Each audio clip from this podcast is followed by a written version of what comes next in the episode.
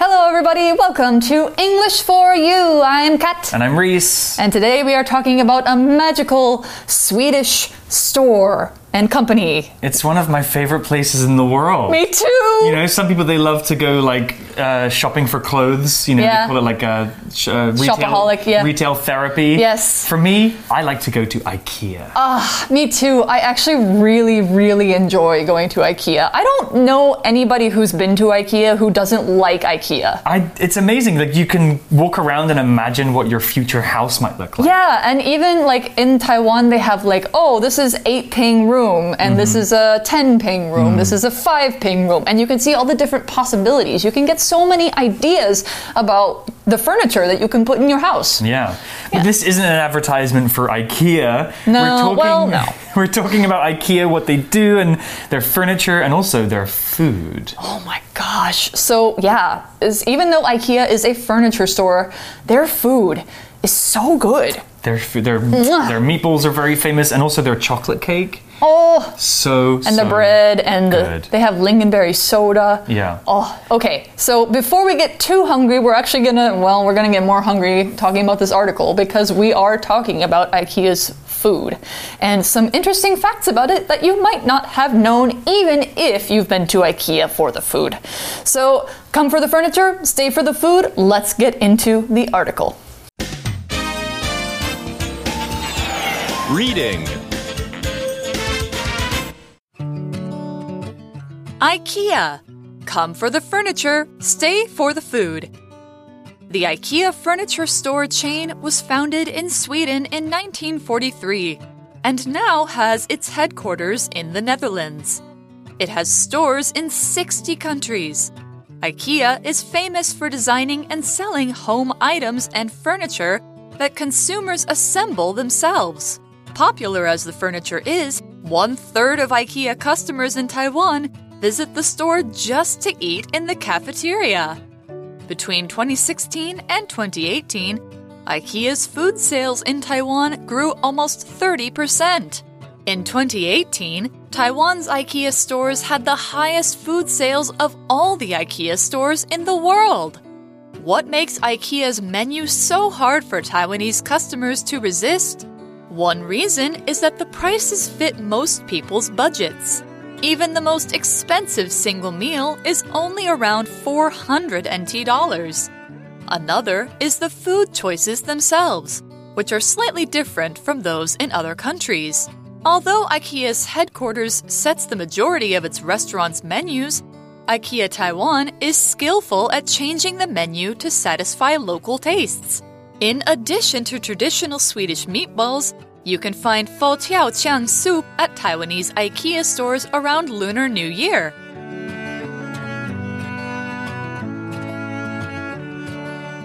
So, we begin our article today by learning a little bit about the history of this magical store. The IKEA or IKEA furniture store chain was founded in Sweden in 1943 and now has its headquarters in the Netherlands. It has stores in 60 countries. Wow, that's a lot. Yeah, and you know, each of those countries probably has more than one store, so they have a lot of stores. But their headquarters are not in Sweden, they are in the Netherlands, which maybe Amsterdam, The Hague, somewhere like that. Yeah, it's in the Netherlands. The headquarters is the place from which, like a business or something else, is controlled or directed. Basically, it's like the main office.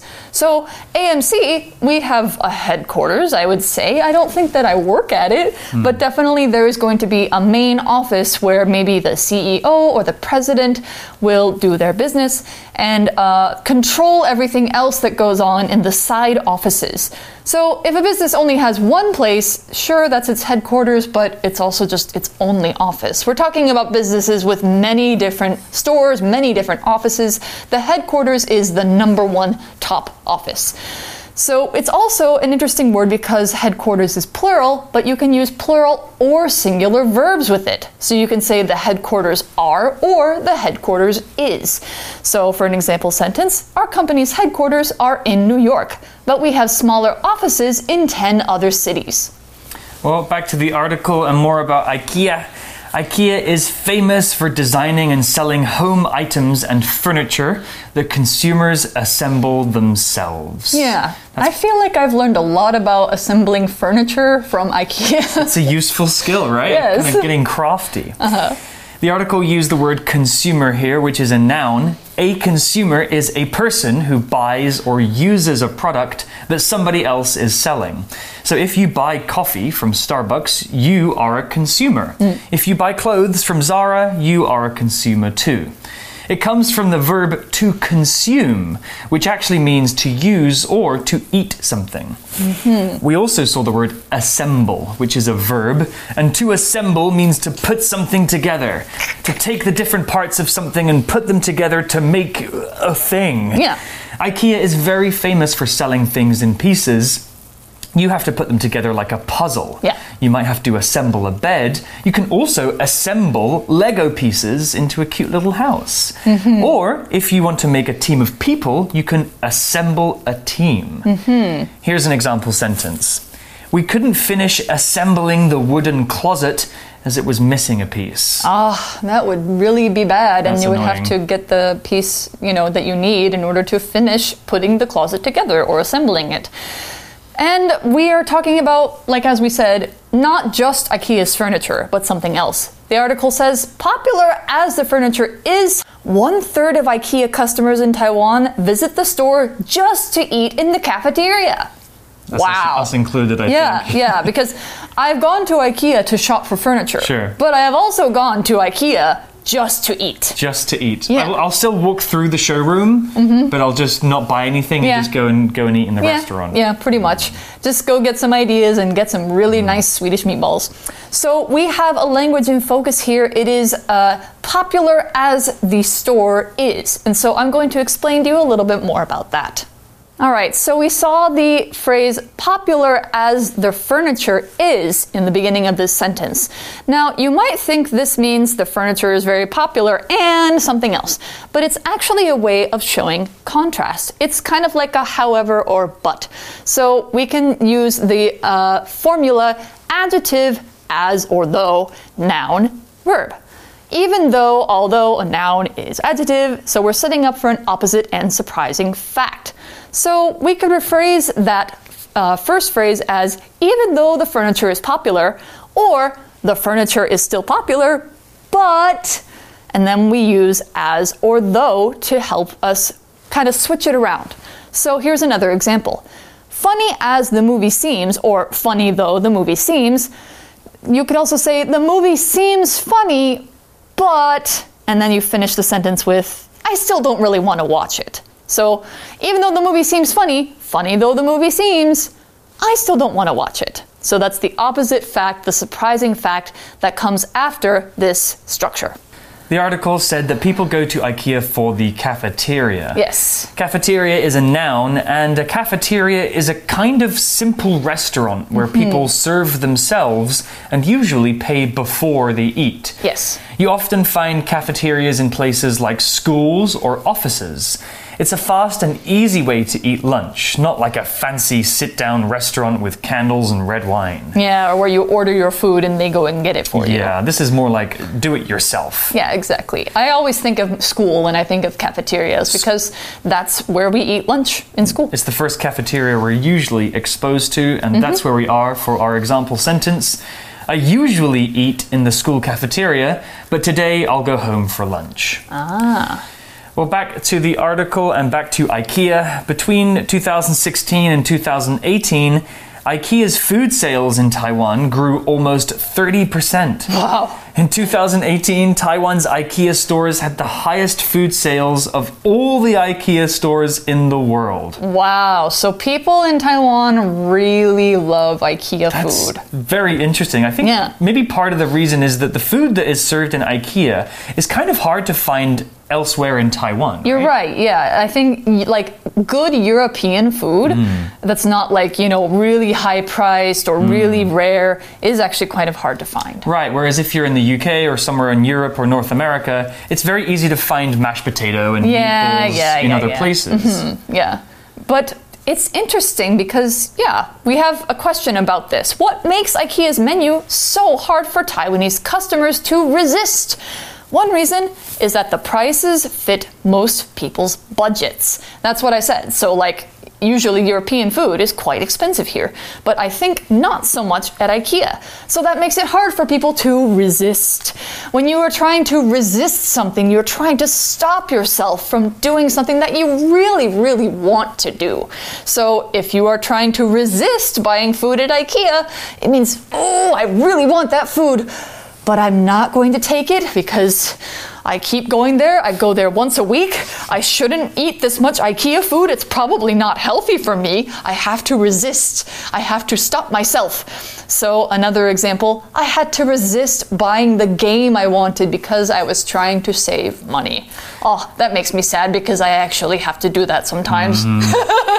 We can also use the word resist if we're talking about two people who might be falling in love with each other. Oh, I can't resist you. Yeah, that means Oh. you know, I think he's very attractive, you know, oh. falling in love with this person, hard to resist being around them. Exactly. Irresistible. Irresistible. It means you can't resist them. Well, let's talk about one more word. It's the word budget. The word budget is a noun, and your budget is how much money you are able to spend according to how much money you make. If you're very rich, you probably don't need to think about your budget for something like food. If you don't have as much money or you're just a regular working person, you might need to think about your budget when you eat or do other things in life. Some food can be very expensive, so if you are on a budget, you might go for a cheaper option. To say I'm on a budget means that you're trying to spend less money because maybe you're not earning enough or you're just trying to save some money. Here's an example sentence. The rent for this apartment is way out of my budget. Do you have anything cheaper? So we know that IKEA's food is very affordable, it's hmm. cheap, and it fits any budget. yeah, you could say it's budget friendly. Budget friendly. Mm-hmm. The article continues even the most expensive single meal is only around 400 NT dollars. That's pretty good. It's pretty good for the most expensive meal. Yes. Another is the food choices themselves, which are slightly different from those in other countries. Yeah, that's interesting. I have noticed that there's a few things that seem to be a little more Taiwanese flavor, that sort of thing. It's mostly, you know, the same kind of IKEA meatballs and stuff like that, but it is slightly different. Slightly is this adjective that comes, or adverb, sorry, that comes from the adjective slight. Slight means a little bit. So slightly also means a little bit. If you want to say something is slightly different, you could also say it's a little bit different. You can change them for each other in almost any situation. So you could say, I'm feeling slightly tired. It means I'm just a little tired. Yeah. And so the menu is slightly different in Taiwan. There's a few things that are different. Although IKEA's headquarters sets the majority of its restaurants' menus, IKEA Taiwan is skillful at changing the menu to satisfy local tastes. Interesting. So the IKEA headquarters is responsible for the majority of its restaurants' menus. Hmm. And I'm going to tell you about the word majority right now. So, the majority of something is a noun that means the group or party that is the greater part of a large group, or it can just mean simply more than half of something or most of a group.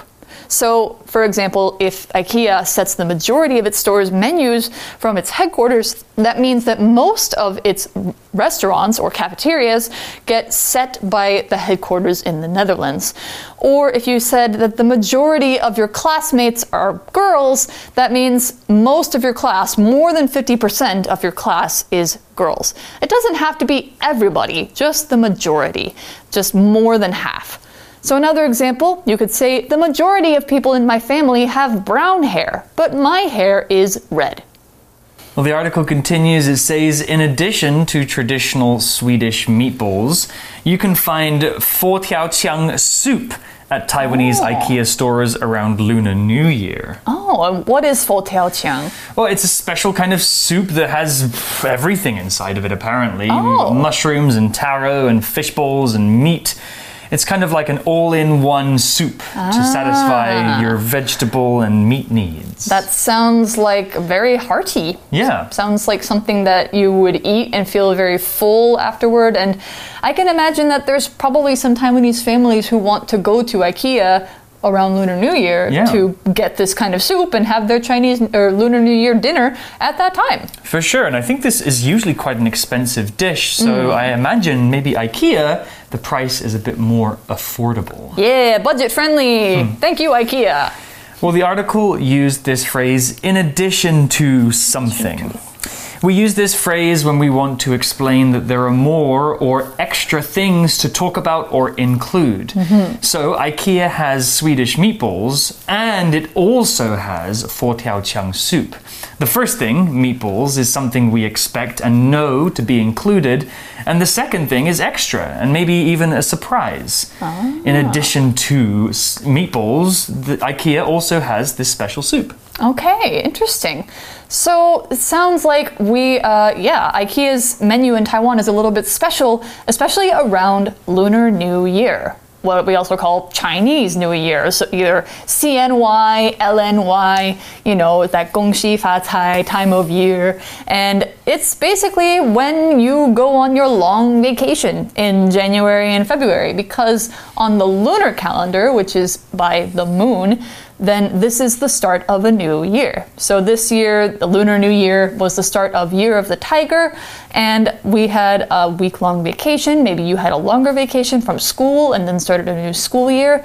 That's because Lunar New Year is the probably the most celebrated holiday in Taiwan. Hmm. And so it's it makes sense that IKEA will have some special menu items Yeah. for that time of year. There's a lot of interesting food culture surrounding Lunar New Year, Yes. right? There are special foods that you eat on particular Yeah. days. Fish and Yeah. things like that. I know in China, around Chinese New Year, Lunar New Year, they eat a lot of dumplings. Oh, You know, they're supposed to represent good fortune. Oh yeah, the, the ones that look like uh, the gold uh, ingots. Yeah, yeah. And I know that on other days of the calendar, you know, like Chu Yi, Chu Er, Chu San, there are different foods that you're supposed to eat. And so I perhaps see. this soup is one of those foods. It could be, and it could be something that's, like you said, kind of hard to get because it's expensive. Hmm. But if you can get it at IKEA, you can save a little money. I think you guys are probably better experts on this subject than we are. Yes. You've probably had a few more Lunar New Years than we have. Although Probably. it's fun to celebrate them in Taiwan. Yes, it is. So that's all we've got for day one on our article on IKEA's food culture and cafeteria. But we're going to learn even more about it in day two when we get into a little more details about those famous Swedish meatballs. Yum. So let's go ahead and go to our For You chat. For you chat. So today's For You Chat question, a test for you, Kat, and Oh your boy. European knowledge. Oh boy. What else do you know about Sweden besides IKEA? Okay. Um, I know that Sweden is part of Scandinavia, which is this group of countries that's in the northern part of Europe. I know that it's historically the home of Vikings. I know there's a very famous pop group from there called ABBA. I love ABBA. And there's many other pop singers like Robyn and um, Tove Lo Mm-hmm. and like other people who come out of Sweden. Sweden has really good music, I have to does. say. Yeah. The world's most popular individual YouTuber is from Sweden. Ah, right? PewDiePie. PewDiePie is PewDiePie, Swedish. yes. What else is from Sweden? Uh, the capital city is Stockholm. Yes, Stockholm. The flag is yellow and blue. Blue and yellow cross. Yeah. Yeah. Uh, I know that they like to eat pickled fish. It's one of their Ah, delicacies. surströmming. surströmming. It's very, very stinky. So stinky that they have to open it underwater. yes, that's Gross. super interesting. Blech. Any more Swedish facts? Uh, they, the northern part of Sweden has a lot of reindeer Oh, and uh, snow. Yeah, Sweden's northern Europe, so the Yeah. climate there is pretty cold. Although the it's close to the North Pole. Yeah, the northern parts especially, but I think in the summers the southern part is pretty comfortable. Yes. I, I have a few friends who live in Sweden, so I really hmm. want to visit them at some point. Maybe you guys can do some research on Sweden, give it a Google and see what interesting facts or interesting people you know come from Sweden. Mm-hmm. So that's all we've got for day one. Let's get to more of IKEA's food on day two. We will see you tomorrow. Bye bye. Bye. Vocabulary Review Headquarters. Although Marcel works in a separate office, he sometimes has to visit the headquarters to meet with his boss. Assemble. Martin's job in the factory is to assemble car parts as they come down the line. Cafeteria. Candy doesn't like the school's cafeteria much because it doesn't offer many food choices. Resist. Jerry tried to resist eating some of the cake in front of him, but it looked too delicious. Budget. Maggie wants to buy a new car, but her budget is quite small at only 3000 US dollars. Majority. The majority of people voted for a new government, so there'll be a new president soon. 智慧小补帖。 Consumer. Slightly. Lunar New Year.